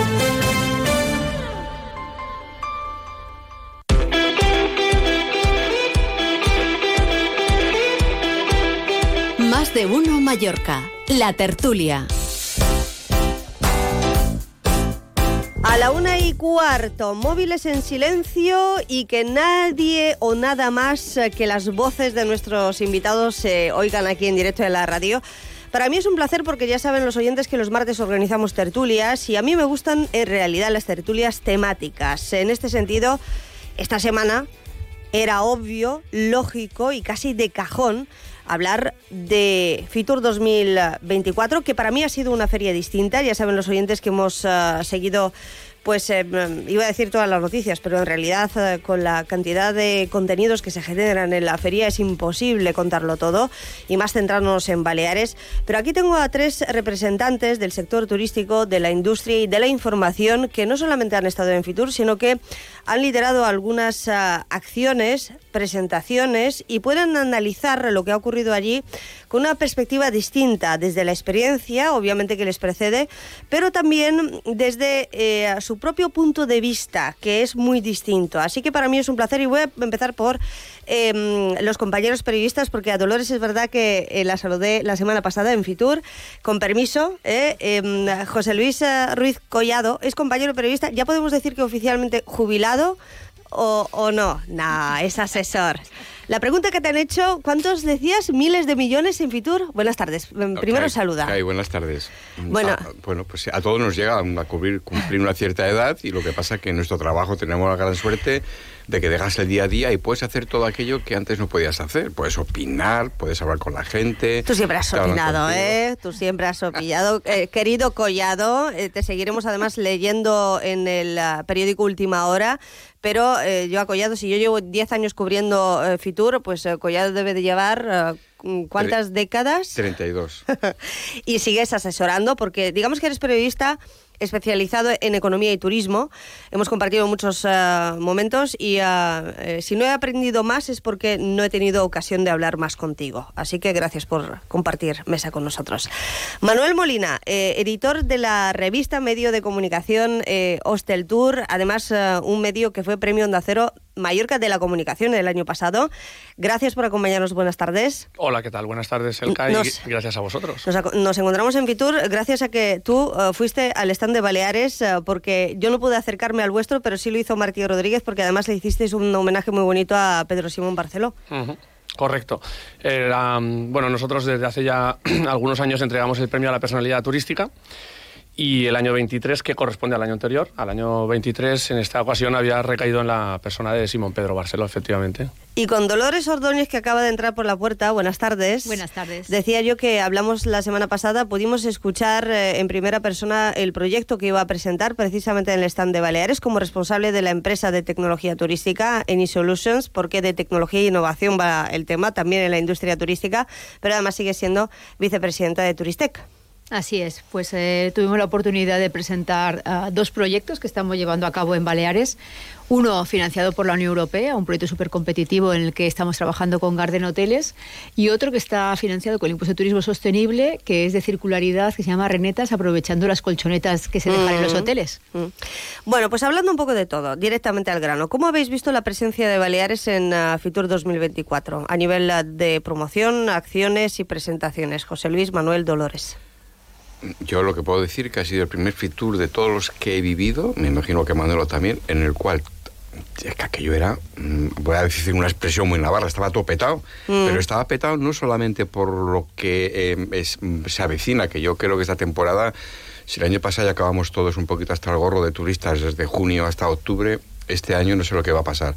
Y encima, el- lo más, la pregunta de Baleares, bueno, Baleares, el estado de Baleares mm, últimamente se ha convertido en un zoco ¿eh? de reuniones entre hoteleros, agentes de viajes, turoperadores, compañías aéreas. Y yo en este futuro he visto que había muchísimo movimiento, pero no solamente en Baleares, también había en Canarias, hasta me pasé por el stand de Israel y de Irán, Mm. por simple curiosidad, y en Israel había ruedas de prensa para promocionar el, el turismo de peregrinaje allí en Israel y yo me quedaba flipado lo que estaba escuchando con la responsable de Claro. turismo de la embajada y solamente escuché una palabra el maratón de Jerusalén que se va a hacer y yo me quedé dije, ¿Qué me "Estos- estás diciendo?" estos tíos de qué van Bueno, esto es un poco, la verdad es que cosas que pasan en Fitur, como que un país como Ecuador, actualmente con un conflicto monumental interno, allí bélico casi casi diría, fue el país invitado de, de Fitur. En fin, estas cosas que pasan, ¿no, Manuel? A ver, lo que pasa es que normalmente esos acuerdos vienen de años anteriores, de años anteriores de negociaciones en años anteriores. Exacto, de contratos anteriores. eh, vete a saber cómo era la situación, porque esto ha sido un poco sobrevenido, pero bueno, no, no deja también de ser un poco un reflejo de lo que está pasando en ese sentido en, en- en todo el mundo. Y es que eh, al final todos los, todos los conflictos, incluso los bélicos, lo estamos viendo en el Mar Rojo, lo estamos viendo en otras zonas, lo estamos viendo en Europa con Ucrania, que parecía que iba a ser eh, uno de las, un, un- un inconveniente para el desarrollo turístico normal y no ha sido así, todo lo contrario. El, el turismo se ha desarrollado con total normalidad en todos los destinos europeos a pesar de, todos los- de todas las circunstancias, lo cual quiere decir que, bueno, no, no quiero hacer el paralelismo con Ecuador, pero en cierto modo sí que, es, sí que es verdad que la industria turística está demostrando una fortaleza a pesar de todas las cuestiones que puedan afectarla, eh, incluso a nivel, por ejemplo, de, de- subida de precios, por ejemplo, también. Pero lo que decía, por ejemplo, José Luis, tú también has tenido la sensación de que ha sido el Fitur, decía él, más petado, yo diría saturado. Eh, sí, totalmente. Además, eh, yo te digo, nosotros teníamos un stand, estábamos en el, en el pabellón 10, que es donde están las empresas, el 8 y el 10, las grandes empresas del, del sector, Meliá, Barceló, Aboris, eh, bueno, todos, World to Meet. Era impresionante. Em, Stands muy grandes, todos llenos, las mesas de reuniones absolutamente llenas. Eso, y además comentado con, con- con más gente del, del sector. Y son tres, ¿cuántos años de Fitur? Son 40 y pico Cuarenta y- años. cuarenta y pico, 40 y sí. pico. Que por cierto, yo quiero también hacer, si me permites, el caso, nosotros cumplimos este año 30. Sí, 30, fel- 30 años a Tour. Hostel Tour, Casi, exactamente, casi, importante aniversario. Casi, casi como, como Juan Luis. Eh, pero, sí, pero sí que es verdad que, que de todos los fitures, y hay gente con muchos fitures eh, a cuestas, decían que ha sido el más eh, activo. Y además, el, el- y, eso que se ha conseguido sacar a los visitantes, digamos, particulares, ¿vale? A los que coloquialmente se le llama canaperos, eh, que, que se les ha conseguido ya desplazar al viernes por la tarde, sábado y domingo. Es decir, eran pasillos llenos y abarrotados, eh, pabellones llenos y abarrotados de visitantes profesionales. Pues sí, eh, por cierto, nosotros estábamos en el pabellón número 7, en el stand de Baleares, digo nosotros, eh, Onda Cero y es Baleares, pero sí que es cierto que nos hemos movido en otros, pero a veces es muy difícil, porque en el pabellón 7 están todas las comunidades autónomas, tener una mm, percepción más allá del, del pabellón, incluso del stand a veces, así que agradezco mucho que compartáis esa experiencia, porque a Collado lo vi corriendo en los pasillos, a Manuel estuvo en el 10, y Dolores pues también estuvo un poco, Un poco por, todo. Un poco por todo, ¿no? Porque desde Andalucía, que tiene un propio pabellón para ellos solos, ¿no? Todo el pabellón 5 Sí. es, es Andalucía. Sigue con esa inversión brutal en promoción turística. Yo es que cuando se lo cuento a los que nunca han visitado Fitur y dicen, ¿y Andalucía dónde está? Digo, no, no, es que Andalucía tiene su propio Su pabellón. propio pabellón. Así es. Y luego también es complementar, ¿no? Ah, no solamente eh, el sector turístico en agencias de viaje, turoperadores y demás, sino el, el pabellón 10, que donde está toda la parte de Fiturte, Fiturtec y negocio, Fiturtec y destino, donde se trabaja también con, con Segitur, toda la parte más de tecnología. En otras sesiones, otros año- años anteriores, tú estabas dando la charla y, y tenías 10, 15 personas delante, ¿no? Esta vez las salas estaban llenas. Todas las salas de todas las conferencias que se, se realizan de manera paralela estaban todas llenas. Pero ya no solamente eso. El Centro de Convenciones Norte, donde además pues Naciones Unidas, la Organización Mundial del Turismo, suele organizar diferentes eventos. Estaba también la de la Glasgow Declaration, estuvo Fitur for All y todo esto. Estaban todos llenos. Entonces encontrabas que fueras por donde fueras, te encontrabas a muchísima gente con muchas ganas. Hay que decir, tiene, eh, si me permites, Elka, el pabellón 3. que es eh, Caribe, eh, México, República Dominicana. Con importante presencia de Baleares, de cadenas hoteleras. Importante presencia por ellas. el Grupo Piñero, por ejemplo. Ya hay empresas que prefieren estar allí a estar en, en- en la zona de, de empresas, pero no podías caminar. Y no podías caminar no únicamente por, por en el momento que pasaba el ministro de Dominicana, que eh, suele pasar ¿no? Eh, esto, sino en- a nivel general. Eh, era el pabellón 3 en concreto, el área de República Dominicana y México, era eh, una barbaridad. Pregunta, compañeros. eh, de hecho, eh, Fitur se ha convertido, después de esta edición, en la feria turística más importante del mundo, casi casi diría yo. Vamos a ver este año con la ITB Berlín. ¿Me Claro. miras? No, no estás muy de acuerdo? Sí, bueno, ¿Con lo World Travel Market? No, a nivel de volumen sí. Es cierto que es la, es la feria turística eh, más mm, numerosa en, en cuanto a asistencia. Pero sí es cierto que España al final, es verdad que como industria somos muy potentes, pero a nivel emisor, eh, tanto el mercado alemán como el británico, eh, la ITB y la Vuelta del Market, tienen más, eh, digamos, más capacidad de negocio de lo que generas en Fitur. También es verdad que las fechas de Fitur no son las ideales para el negocio. Para Mm. las relaciones, desde luego. Mm. Vamos a ver, dos cosas. Decía em, Juan Luis, que te llevo llamando desde el principio, José Luis, corrígeme, ¿eh? Eres No, Juan ese- Luis. ese es mi hermano, que es- que está vale, vale, vale, vale. Eh, pero tú sigues siendo collado para la mayoría de nosotros. Decía, eh, estaba a tope, saturación. ¿Se va a reflejar esa saturación en la feria que se entiende que es eh, por reuniones, trabajo, encuentros, empresarios, en definitiva? A la, a la temporada turística este año porque eh, la presidenta de Baleares eh, decía no se puede crecer sin límites, hay que controlarlo, aunque a ella, a Marga Proes, no le gusta hablar de saturación, sino de eh, saturación puntual, em, de episodios puntuales de la temporada, pero bueno, también se ha hablado directamente o abiertamente de, de ello. ¿Vamos a tener más volumen de turistas este año? ¿Qué creéis? La Federación Hotelera ya anunció en Fitur que iba a adelantar, que se iba a adelantar un par de semanas la apertura de establecimientos turísticos este año. O sea, a, a la primera semana de febrero ya veremos hoteles abiertos por todas las zonas, en plan sueltitos, ¿no? La Yo- mitad en el mes de febrero en Eh, Mallorca. no, no, en la primera semana de febrero ya, ya hay aperturas, el día 5 ya hay aperturas de hoteles. Y yo lo que, lo que he visto, mm, luego después de lo que escuché en Excel Tour, a gente que hasta la fecha la palabra saturación era como mencionar la bicha, mm, pues ya creo que, que si el año pasado en Mallorca, hablar de Mallorca, porque yo vivo aquí, eh, de, en Mallorca vivimos de junio a finales de octubre una situación que nadie pensaba y era impensable. El, volumen de, de tráfico del aeropuerto, de cruceros, de tráfico regular, de navieras y luego el, el tema de los hoteles. ¿no? Los hoteles han superado todas, todas sus previsiones, pero yo el verdadero problema que yo vi el año pasado y que este año yo he podido constatar hablando con la gente es el, el- el input que va a tener el alquiler turístico vacacional, que está totalmente descontrolado. Me parece muy bien. Coincides con el discurso de los hoteleros y de Excel Tour, Es que empezando por es que Gabriel yo, Escarret. yo no, yo no coincido con ellos, es que es lo que yo vivo, porque a mí lo que yo no entiendo muy bien, que bueno, menos mal que la Consejería de Turismo va a preparar o pergeñar una nueva ley turística que va a controlar eh, pues el doble uso, ¿no? que no va a haber doble uso, o es residencial o es turístico, porque aquí hay muchas viviendas vacacionales que por H por B pues tienen ese vacío legal de poder comercializarse con las plataformas in- internacionales, ¿no? Pero en un momento determinado decir, oye, no, pues mira, viene mi hijo de estudiar, yo qué sé, de, de, de- de Londres, y la casa esta, pues ahora se la dedico yo para su familia y tal.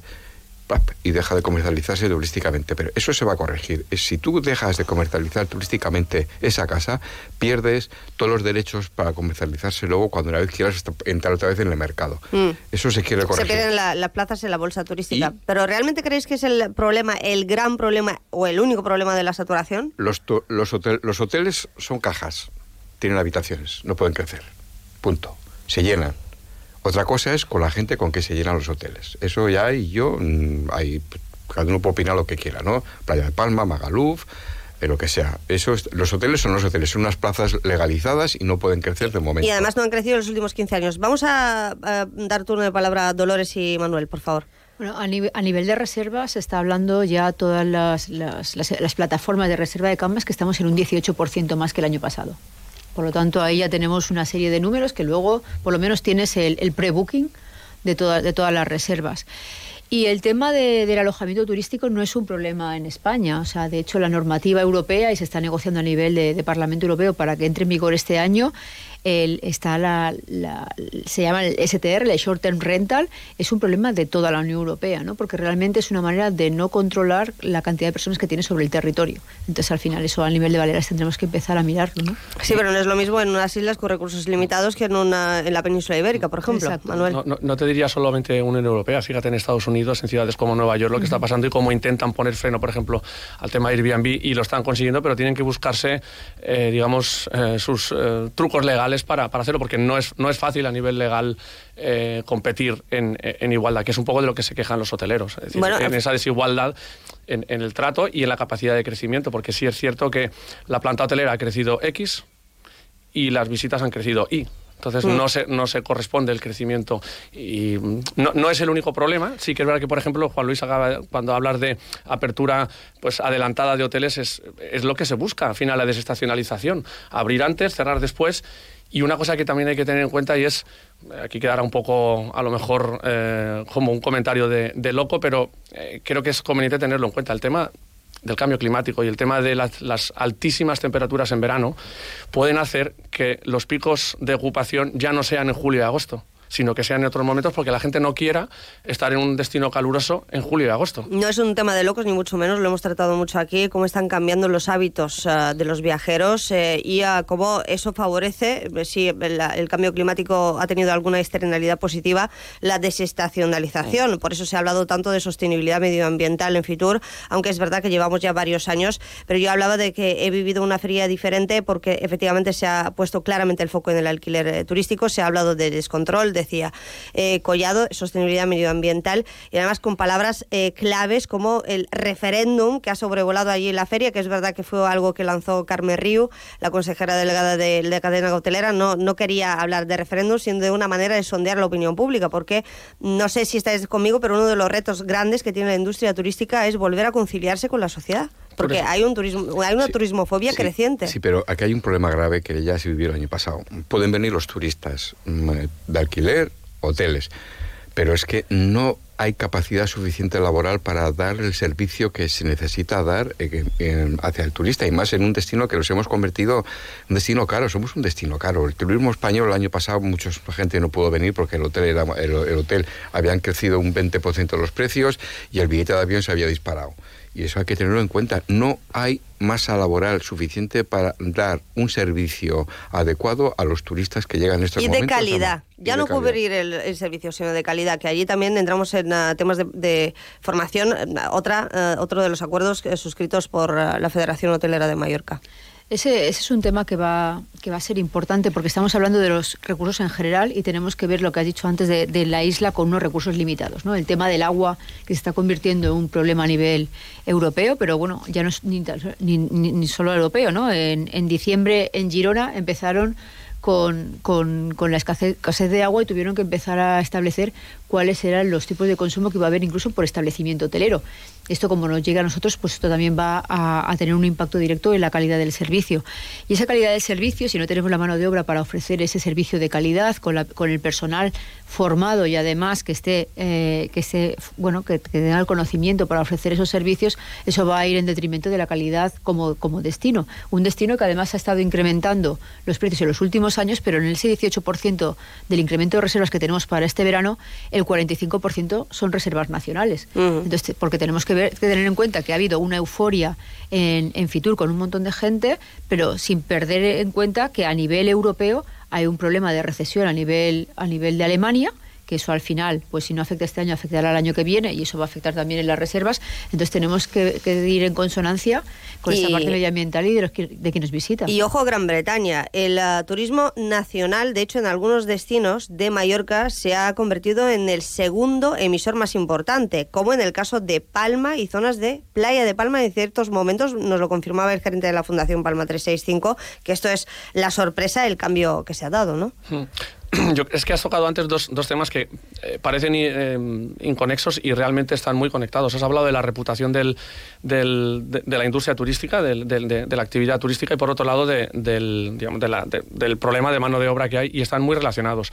Tour España ya ha anunciado que va a llevar a cabo una, una encuesta de la percepción que tiene el turismo en los destinos, porque es cierto que está habiendo una desconexión entre la sociedad y la actividad turística, y es una desconexión muy grave porque ya hay sitios donde el turista no se siente bienvenido, y eso es básico para, para, para el servicio, es decir, nadie quiere ir donde no, quiere, donde no quieren que esté, y, y eso ya está afectando a la... Es, un- es una de las cuestiones que está afectando a la capacidad de encontrar eh, mano de obra para, para dar el servicio del, del que está diciendo. Porque la reputación que tiene ahora mismo el- el- la industria tu- turística, injustamente incluso como empleadora, porque se está viendo que los convenios colectivos no son precisamente de los peor pagados, todo lo Mm. contrario. Y sin embargo hay ahí algo algún discurso antiturístico que viene también por la parte posiblemente de, de- de la, de la saturación en algunos momentos en algunas zonas que es evidente que la hay, pero se tiene que conciliar una cosa con la otra porque es que no ya solamente porque es lo que tenemos, sino porque es que yo creo que no hay ninguna industria mejor que la turística para generar riqueza en un territorio. No hay ninguna turista, industria mejor, como dice Manuel, aquí en las Baleares. Vamos a decirlo alto y claro. Vosotros además que habéis seguido desde dentro y desde fuera eh, la actividad, cómo esta ha evolucionado y se ha transformado y ahora ya abiertamente, insisto, el propio sector privado que muchas veces va por delante del público, va con esas iniciativas de turismo responsable, intentando atraer una oferta, eh, perdón, a un turista responsable, que este es otro debate del que no vamos a tener tiempo, que es ¿qué es el turismo responsable? Porque no es el de lujo ni es el más adinerado, ¿no? pero hay una cosa clara. el- yo cuando voy de vacaciones fuera me comporto como una persona normal. No monto cirios, a- ahora puedo beber un día un poco más, un ch- chillar o ese qué, pero no destrozo contenedores, ni como, que- quemo coches, ni, me, ni pego una paliza a un ciudadano del lugar, ¿no? Yo reconozco que esto depende de cada uno. Ahora, mm, en plan eufemístico, se, quitó, que se intentó quitar la palabra excesos y meter incivismo, pero a fin de cuentas son gente que, que sobra. No tienen que venir aquí a destrozar Ma- Mallorca, Menorca y Pero viceversa. ¿cómo ponemos el filtro? El filtro no se puede poner. El filtro los hoteleros lo han intentado poner. Eh, me acuerdo que en la playa de Palma, cuando el boom, el boom este de la calle La, la- la Cerveza, el Bierconit, pues mm, eh, hubo una sensación, oye, así no podemos seguir. ¿Qué hicieron los hoteleros? El que venía de jueves a domingo, le incrementaban el paquete turístico 200, 300 euros. La gente los paga. Aquí vienen a divertirse. No quiero decir las tres palabras que están por ahí en la, en- la cabeza de todos, pero es que es así, vienen aquí la gente a divertirse, son gente joven, de 20 años, 25, 30, y algunos hasta 50 y 60, ¿no? Pero vienen a divertirse y saben que aquí pueden hacer cosas que no pueden hacer en sus países.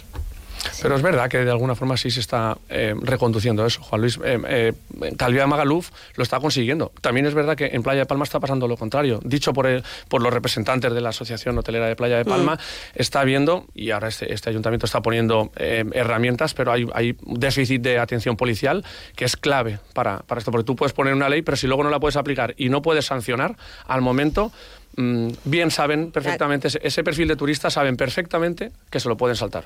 Aquí yo creo que tenemos que empezar a, a cambiar en toda nuestra estrate- estrategia de promoción de que aquí no está todo permitido, aquí no se puede hacer todo lo que uno quiera, que eso tiene consecuencias y que además tenemos que empezar a sensibilizar a la gente que viene a un territorio que es frágil, que tenemos una limitación de recursos y que aquí es un turismo de, de calidad. Entonces, al final yo creo que muchas estrategias que estamos haciendo a a nivel de promoción para que siga viniendo mucha Mm. gente de determinados destinos también el tema de la conectividad, eso es lo que influye, porque nos viene mucha gente de determinados aeropuertos de Inglaterra o de Alemania y no vienen de otros, porque no diversificamos la conectividad en lugar de tener tantos slots con las mismas con los mismos destinos. Hay que mandar esos mensajes desde la promoción turística porque yo recuerdo que en legislaturas pasadas a algún responsable político le cayó la del pulpo, entendiéndonos así, cuando dijo los británicos no son bienvenidos. Ojo, se sacaron las palabras un poquito de contexto y se refería a los borrachos.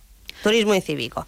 Pero cuando se habla de estas cosas eh, que pasan, siguen pasando en algunas zonas de Mallorca, en una feria turística que es nuestro escaparate, ojo, ¿eh?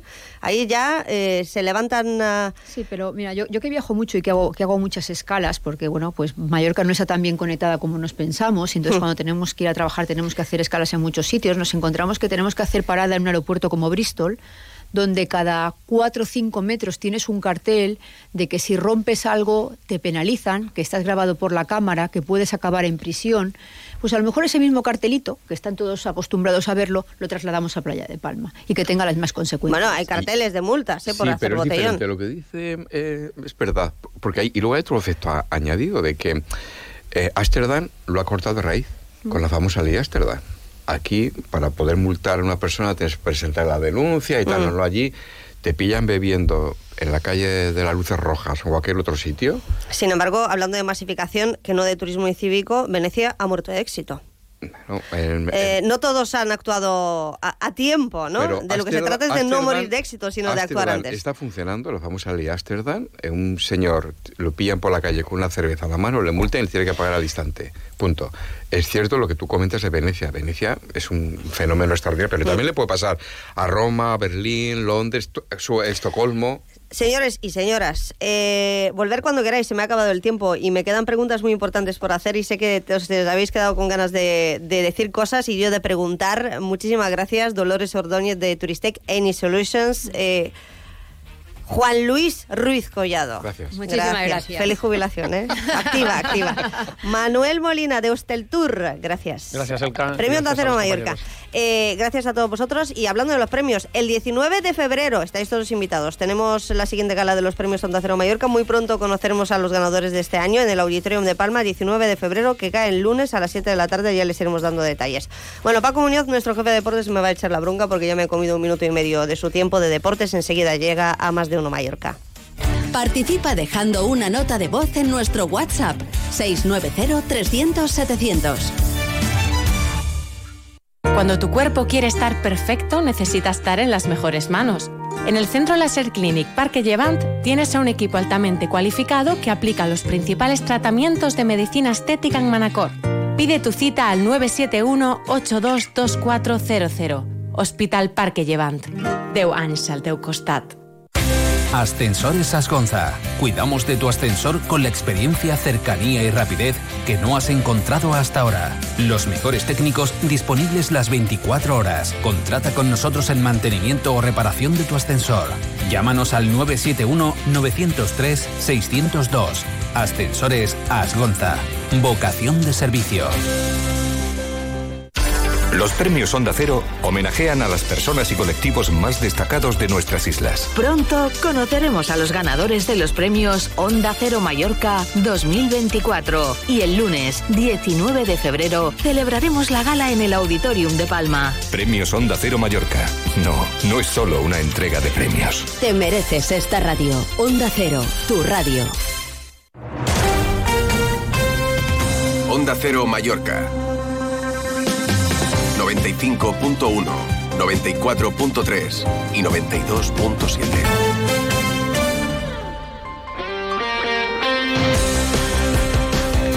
Vamos, vamos ya, deportes. Hola de nuevo, Paco Muñoz. ¿Qué tal? Nos acercamos a la recta final del mercado de fichajes. Se cierra el día 1, creo que dan 24 horas más de margen y se mueve todo a un ritmo ahora de vértigo en las últimas horas, últimos días de este mercado.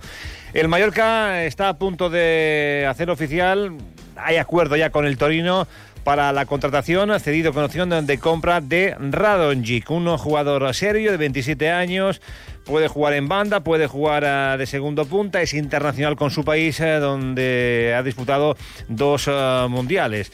Y era una de las prioridades que tenía Javier Aguirre para cubrir eh, la plantilla con la llegada de Nacho Vidal en eh, defensa. Acuerdo con el Torino, por lo tanto, para la llegada de este futbolista y también acuerdo con el Valladolid para que se marche cedido a Mata en Dialle. Para conocer más detalles de este jugador serio de 27 años, saludamos a nuestro compañero en Italia, nuestro corresponsal, Mario Gago. Mario, muy buenas. ¿Qué tal? Muy buenas, Paco. Eh, Radonjic, nuevo jugador del Mallorca, falta, bueno, pues la inscripción en la Liga de Fútbol Profesional, hay plazo, pero lo tiene atado y nos preguntamos cómo es este futbolista. Es un fichaje para el Mallorca interesante, un eh, jugador que en el Torino empezó jugando muy bien en el equipo de Ivan Juric, un Torino que está en la parte media alta de la tabla, luchando por meterse en zonas europeas, y que ha actuado de segundo delantero, quizá de extremo en alguna ocasión, con un sistema que utiliza el Torino con tres defensas, cuatro centrocampistas, ahí dos enganches. Bueno, pues en esa zona detrás de el punta, detrás de Duan Zapata, actúa este futbolista que tiene mucha técnica, es un futbolista que mm, sí crea opciones de juego ofensivo, tiene calidad técnica, pero que se ha ido diluyendo durante la temporada. Empezó muy fuerte, incluso hizo dos goles a la Salernitana, pero poco a poco ya sea por perder balones, por perderse un poco en el juego, ha ido desapareciendo del once inicial de, de Iván Juric. Eh, Me decías que el Torino juega con tres defensas, el Mallorca también con tres centrales, dos carrileros. Eh, yo, co- en principio, el fichaje, eh, el Mallorca lo, lo incorporaba para ser un extremo. ¿En un 4-4-2 funcionaría como extremo o lo ves más como segunda punta? Puede hacerlo y de hecho en alguna ocasión en el Torino, eh, cuando se ha jugado 3-5-2, bueno, no, no, no ha tenido todo el carril para él mismo, pero sí que ha apoyado ¿no? en ese eh, segunda punta viniéndose hacia banda. Digamos que le buscó, a- le bus- se buscó acomodo para él eh, en un sistema que era algo así como un 3-4-2-1. O sea, es una cosa un poco rara lo que ha hecho el entrenador croata del, eh, del Toro, del Torino, pero él tiene esa habilidad que también puede ser extremo. Probablemente en un 4-4-2 tendría más esa opción de, jugar como segunda punta echado a un lado que, como extremo, pero se puede adaptar también, es rápido, insisto, es un futbolista que tiene buena técnica, que, que hace buenos regates, que, que te puede saltar al hombre, ¿no? que te puede crear oportunidades de gol, pero le falta inconsistencia y a veces peca de, egoísmo. Entonces, bueno, eh, en ese sentido se prefiere tener más arriba posible. Cuando esté más cerca del área es, eh, suele ser más rentable, ¿no? pensando en los delanteros del Mallorca que, le- que les puede ayudar, ¿no? a Murici y a, y Lari. Mm, pues nada, vamos a esperar acontecimientos y, veremos eh, su rendimiento. Eh, viene cedido, opción de compra y, y el Torino no va a poner demasiados problemas para esa opción de compra, ¿no? Además, el Torino que está negociando por Rafa Mir del Sevilla, entonces ese hueco en la delantera, pues un poco necesita sacarlo y, va a ser el elegido, ¿no? Porque tanto Sanabria como Duan Zapata son un poco los titulares y vendría Rafa Mir a competir con ellos. Entonces sí, se le está buscando acomodo y una cesión, además, y si encuentra espacio en el Mallorca y lo hace bien, el Torino está estaría, vamos, en- encantado de encontrarle acomodo a un futbolista y como digo, empezó muy bien la temporada, pero ha ido desapareciendo bien por problemas, ha tenido problemas de espalda, así que ahí Aguirre tiene que mm, tiene una difícil misión de que el- este futbolista permanezca concentrado, que, que sea estable y sobre todo una regularidad que no ha encontrado en su etapa en Italia. Pues Mario, gracias. Un abrazo. Más de uno Mallorca. Deportes. Paco Muñoz. Atención, últimos días del Festival IKEA con precios bajos, muy bajos. Aprovecha los mejores días para tu hogar con un montón de oportunidades y grandes descuentos. Hasta el 31 de enero en tu tienda o punto IKEA y en islas.ikea.es. Atención, últimos días. Aprovecha las ofertas de Hotels Viva en las mejores playas de Mallorca, Puerto de Alcudia y Playa de Muro. Sorprende a tu pareja en el mes del amor por San Valentín. Te lo ponemos fácil. Descuento especial para los hoteles Viva Golf y Viva Blue, más detalle en habitación y 10% extra con el código promocional LOVE24 para reservas hasta el 18 de febrero. Búscanos en hotelsviva.com y disfruta tu momento. Onda Cero Mallorca 95.1, 94.3 y 92.7. Pues un nuevo refuerzo, a falta de que sea oficial para Javier Aguirre, luego que el culpable de cantera. Fichan a un jugador en la posición en la que está Javi Llabrés, que marcó en Copa, marcó en Liga su primer gol en Primera División y le fichan a un jugador que no juega en Italia, pero que va a tener seguramente más prioridades que- que la jugadora de la casa. Y la polémica sigue en el Atlético Baleares. Las declaraciones de Juan Barrero pues, eh, han sorprendido y escuchen la reacción del ex vicepresidente Tomeu Salas eh, en Onda Cero. o es Piera, que los centrales se lo comen, o es Armando, que es así, se lo comen, o es Miguelete, que es así, se lo comen. Jugamos con, con Piera, que le pone un corazón tremendo, que le pone una garra tremenda, y, pero el chico pues, está verde y no es capaz de ganar disputas y con los centrales, y, es lo que tenemos. Tenemos muchos problemas y, los problemas no los vamos a solucionar los que estamos allí tiene que venir gente o, estamos liquidados. O estamos liquidados. Eso, eso es una opinión personal, pero que si preguntas allí dentro te trasladan lo mismo. Nos falta eso, nos falta velocidad y, y potencia, nos faltan cuerpos para pelear con, con el rival, nos faltan muchas cosas y, y hay que arreglarlo. y espero que lo, que lo arreglemos con, con, el mercado. Y nos empieza a faltar algo que, que antes no nos faltaba, que es asumir que somos peores que el rival y pelear y luchar. Y hay algún jugador que ya se ha empezado a cansar de pelear solo. Y eso nos lleva pues, a estar más atrás, a, tener menos opciones. Después, pues la baja de David para nosotros es, es fundamental.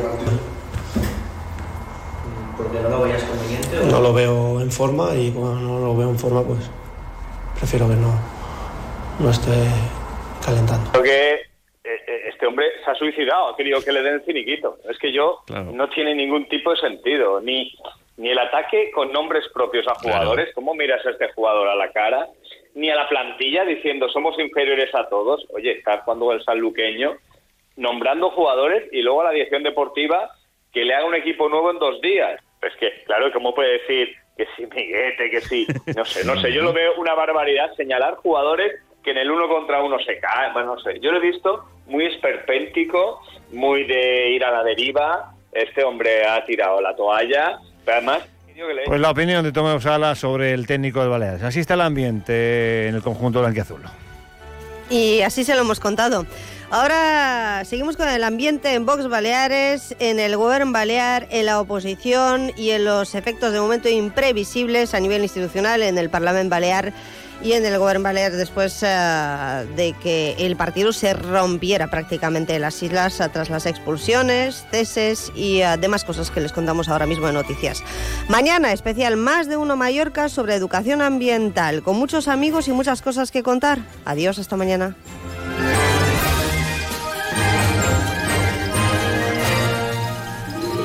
Te mereces esta radio. Onda Cero, tu radio.